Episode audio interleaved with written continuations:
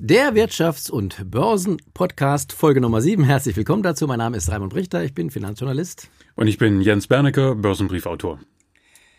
Jens und ich, wir haben in der letzten Folge begonnen, äh, Körbchen zu füllen. Körbchen, die für alle Anleger wichtig sein können, dass man sie mit Aktien befüllt, um langfristig vom voraussichtlichen Erfolg dieser Unternehmen zu profitieren. Vielleicht nochmal ein kurzer Rückblick. Wir hatten ein Müllkörbchen befüllt mit drei Aktien oder drei Unternehmen, die auf dem Entsorgungsbereich sehr aktiv sind und sehr erfolgreich. Welche waren das? Das war einmal die Veolia aus Frankreich und die Suez, wie der Suezkanal und Waste Management. Und Waste Management. Also die drei Firmen haben wir in einem Korb. Jetzt geht's um was ganz anderes, nämlich, ich sag mal, um Brot und Spiele. Ähm, wir kennen das ja, wenn das Volk äh, unterhalten werden muss, dann muss da kräftig was passieren. Das war schon im alten Römerreich so. Heutzutage geht das vermutlich weniger mit solchen Spielen, sondern mit elektronischen Spielen. Und da willst du uns jetzt ein Körbchen zusammenstellen, das mit Elektro wie nennt man diese Computerspiele? Videospiele. Videospiele. Videospiele. Gaming. Firmen, richtig. Gaming, um es mal auf Neudeutsch zu sagen. Genau. Mit solchen Firmen befüllt wird. Genau, richtig. Das finde ich ein, ein Thema, was eigentlich in den letzten Jahren völlig an mir vorbeigegangen ist. An mir auch, ehrlich gesagt. Ja, also ich bin jetzt kein Gamer. Ich bin auch einer, der eigentlich sehr, sehr, sehr, sehr selten Videospiele spielt. Nein, ich bin auf die Idee gekommen, weil ich eigentlich nur zu Hause mir meinen Sohn angeschaut habe. Der wird jetzt 15.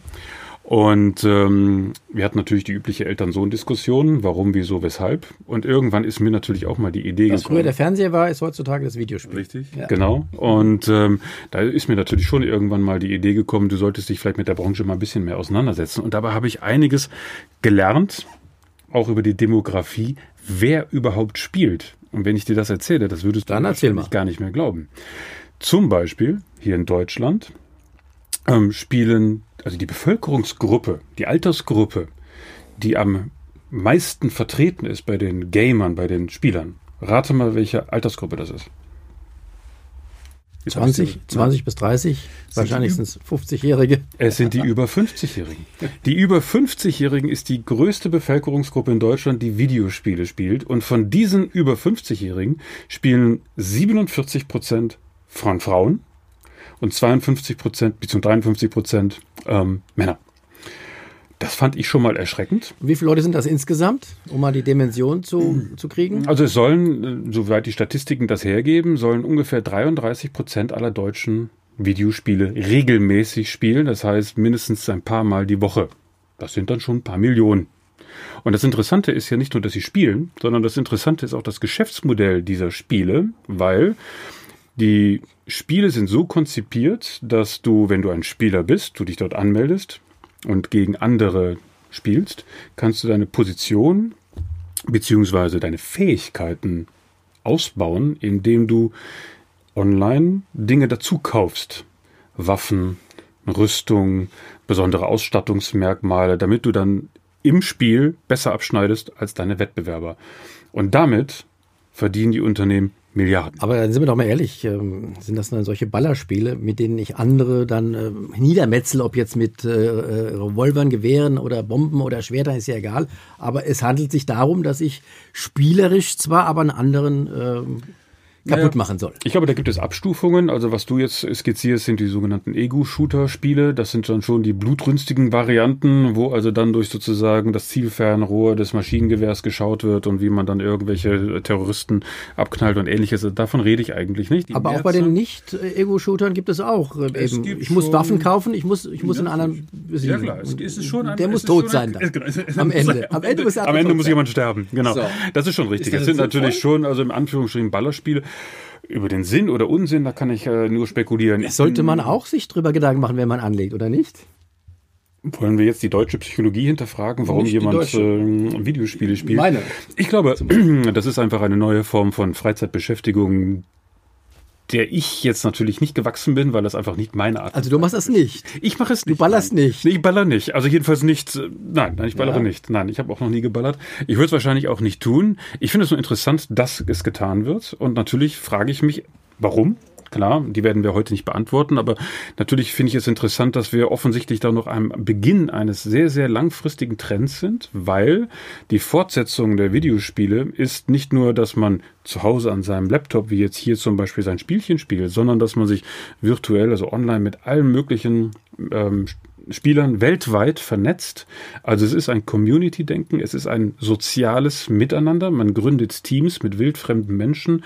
Das ist ein soziales Gefüge, wo wir früher gesagt haben, Mensch, da geht man doch lieber irgendwo auf den Marktplatz und unterhält sich dort. Oder früher hat Heute man am Tisch gespielt mit Brettspielen. Heute richtig. spielt man am virtuellen Tisch mit Leuten, die in Asien, USA, wo auch immer sitzen. Genau, richtig. Ja. Und das ist einfach ein Trend, der wird offensichtlich jetzt gerade erst geboren. Er hat natürlich in den letzten Jahren schon deutlich an Fahrt aufgenommen. Früher hat man aber immer gedacht, das sind so ja die Teenager-Sachen. Ne? Dann so kleine Ballerspiele halt. Das ändert sich jetzt äh, aufgrund eben der demografischen Entwicklung und das ist deswegen wichtig, weil natürlich auch die älteren Leute das Geld haben, um es dann im Spielbereich ausgeben zu können. Und durch diese ganzen Zahlungsmechanismen, die da passieren, werden wie gesagt Milliarden umgesetzt. Und die Fortsetzung oder die zukünftige Variante ist ja, dass das irgendwann dann auch einen sportlichen Charakter bekommt und E-Gaming oder E-Sports ist mittlerweile ein globaler Trend. Ist das da was anderes jetzt oder ist das? Das ist eigentlich das genau das Gleiche, nur eben auf einer Wettbewerbsebene. Das heißt, da spielen tatsächlich offizielle Teams gegeneinander, auch nationale Teams oder regionale Teams, die spielen wirklich gegeneinander und die begeistern so viele Zuschauer. Da will ich dir auch mal eine Zahl nennen. Neulich gab es ein Spiel in Amerika. Äh, ich weiß nicht genau, um welches Spiel es ging. Da schalteten sich 57 Millionen Zuschauer ein. Das ist mehr als im Finale der National Basketball League in Amerika. Also Basketball in Amerika ist ja ein Thema, wie wir wissen, neben Baseball und Football. 57 Millionen Zuschauer. Da kannst du dir natürlich jetzt auch gut vorstellen, warum Firmen wie Intel, Coca-Cola oder die Telekom Werbebudgets haben in der Größenordnung um 700 Millionen Dollar nur für dieses eine Spiel, was ausschließlich online gezeigt wird. Und das ist eine völlig neue Arena, eine völlig neue Sportsarena, wo ich sage, Wahnsinn, was da passiert. Aber wenn das nur der Beginn ist von dem, was in den nächsten Jahrzehnten noch kommt, dann ist das ein Feld, und das finde ich deswegen so interessant, weil es nicht abhängig ist von den Konjunkturzyklen. Gespielt wird fast immer egal ob wir eine Rezession haben oder ob wir in Boom-Phasen sind, das ist ein sehr kontinuierliches Modell, was nur noch davon abhängig ist, ob das Spiel jetzt Akzeptanz findet bei den Konsumenten oder nicht. Kann es nicht Aber sein, wenn es den Leuten wirklich dreckig geht, dass sie da andere Dinge machen müssen? Äh, sie müssen dafür sorgen, äh, das nächste Brot zu bekommen und dann eben keine Zeit mehr haben zu spielen. Umgekehrt. Wenn es ihnen schlecht geht, spielen sie erst recht. Oh Gott, so eine Art Ersatzbefriedigung. Oh das, das, hast du jetzt ja, heute gesagt. Ja, ja. Nee, nee. Also, Aber also ich habe meine, echt meine Vorbehalte diesen, diesen Spielen gegenüber. Wir wollen über die persönlichen aber, Meinungen ja gar nicht Genau, aber kommen wir mal jetzt zum, ähm, bringen wir mal Butter bei die Fische. Das einzige Unternehmen, das ich kenne, das äh, dort auch sehr erfolgreich offenbar tätig ist, heißt ähm, Activision, Activision Blizzard. Blizzard. Richtig, genau. Amerikanisches Unternehmen. Die sind, glaube ich, groß geworden äh, mit einem Spiel World of Warcraft. Warcraft genau. Das ist zwar kein Ballerspiel, aber da geht es auch darum, andere Leute auszumerzen. ja, so. Auf die Mütze zu geben. Ähm, und die wirst du uns, glaube ich, jetzt empfehlen. Ich würde dir auf jeden Fall ähm, als großen Kandidaten erstmal als einzigen ins, ins Körbchen legen, muss mhm. ich ganz ehrlich gestehen, weil ich bearbeite mich da jetzt auch noch ein bisschen rein, zusammen mit meinem Sohn. Mhm. Ich habe jetzt also einen jungen Analysten an meiner Seite. Ähm, aber Activision Blizzard ist in der Tat deswegen interessant, weil sie World of Warcraft ähm, natürlich damit einen großen Wurf ähm, erreicht haben. Aber viel interessanter ist, dass ähm, Activision die Firma Epic gekauft hat. Und ähm, Epic ist Erfinder des Spiels Fortnite. Und jetzt möchte ich die Eltern kennenlernen, die also jetzt nicht wissen, was Fortnite ist, denn ich glaube, ganz alle Teenager oder alle Kids in ganz Deutschland spielen mittlerweile Fortnite. Und das ist eben genauso ein Spiel, wo es nicht darum geht, das Spiel zu spielen, sondern wo es darum geht, im Laufe des Spiels über Kleinstbeträge, 50 Cent, 1 Euro oder wie auch immer, seine Ausstattung Dann erklär mir, mir doch mal als Laie, ich kenne Fortnite nicht, ehrlich gesagt. Wie funktioniert das? Ich kannst wusste, du mich, du mich kannst du mich begeistern für dieses Spiel, dass ich es vielleicht auch mal spiele? Also ich kann dich jetzt nicht, wahrscheinlich nicht begeistern. Es ist natürlich schon ein Ballerspiel, aber es ist nicht Auch ein sehr, Ballerspiel. Ja, aber Okay. es ist nicht sehr plastisch. Also das ist jetzt nicht ein Spiel, wo wenn man den Gegner ähm, erschossen hat, dass dann also irgendwie Blut spritzt. Ganz im Gegenteil. Ich glaube, die lösen sich einfach nur in Luft auf. Ähm, es ist also ein etwas, ich will nicht sagen versüßlichtes Spiel. Das, das wäre jetzt der falsche Ausdruck, aber es ist schon deutlich von der von der Optik her äh, visuell entschärft. Ja, es ist also jetzt nicht eines, wo was wir jetzt äh, gerne in den Medien äh, zerreißen würden. Ist ja vielleicht auch gefährlich, dass man sagt, es macht ja nichts. Man kann ja einen schießen, der löst sich ja nur in Luft auf. Es ist ja da nichts passiert. Haha, das Leben geht weiter. Weißt du, man muss das jetzt vielleicht auch mal aus unserer Perspektive betrachten. Was haben wir gemacht als Teenager? Also ich weiß nicht, was du gemacht hast, aber ich habe zum Beispiel früher mit so kleinen Modellflugzeugen gespielt. Ja, das waren dann Modelle aus dem Zweiten Weltkrieg. Ich habe kleine Soldaten gehabt, die ich mir im Garten aufgebaut habe. Ja, was glaubst du, ist passiert, als ich mit dem Flugzeug über die Soldaten geflogen bin? Das war auch Kriegsspiel. Ja. Also Kriegsspiele hat es immer gegeben und Cowboy und Indianer ist letztendlich auch ein Kriegsspiel. Es ist halt in unserer Betrachtung etwas verniedlicht. Online ist es natürlich bunter, lauter, greller, lebendiger und natürlich auch sehr viel schnelllebiger und visuell ansprechender. Aber es ist letztendlich genau das Gleiche. Aber es ist ja schon interessant. äh, World of Warcraft wird ja, so sagen wir zumindest, Spieler äh, nicht mehr so gespielt jetzt.